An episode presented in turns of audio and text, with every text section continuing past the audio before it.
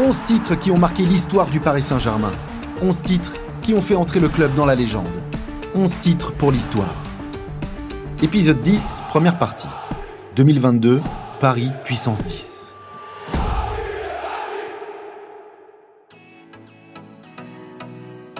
Été 2021, le Paris Saint-Germain est au centre de toutes les attentions. C'est normal, car lors de ce mercato, Gianluigi Donnarumma, Ashraf Hakimi, Jorginho Wijnaldum, Sergio Ramos, Nuno Mendes et surtout Lionel Messi atterrissent dans la capitale. Un recrutement 6 étoiles qui fait rêver la planète football et qui permet à Paris d'aller décrocher sans trembler le dixième titre de champion de France de son histoire.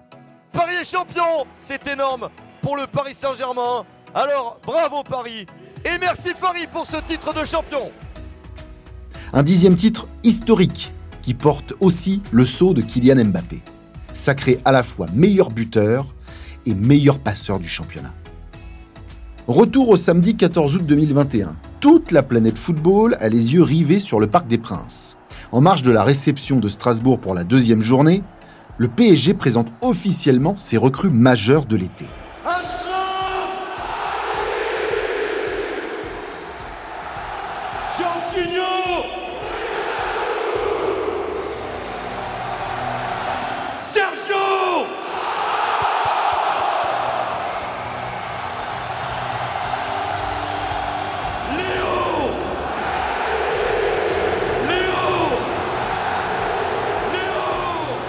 Hakimi, Wijnaldum, Donnarumma, Ramos et bien sûr Messi.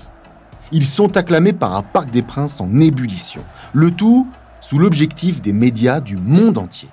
Kylian Mbappé reste toutefois l'homme de la saison, une nouvelle fois. À seulement 23 ans, il s'impose définitivement comme l'arme offensive numéro 1 du Paris Saint-Germain. Joueur le plus utilisé par Mauricio Pochettino en Ligue 1, avec 35 matchs sur 38 possibles, le numéro 7 parisien marche littéralement sur le championnat. Avec 28 buts au compteur, il termine meilleur buteur de L1 pour la quatrième saison consécutive. Mais pas seulement, parce qu'avec 17 passes décisives, il finit également la saison en tête du classement des passeurs.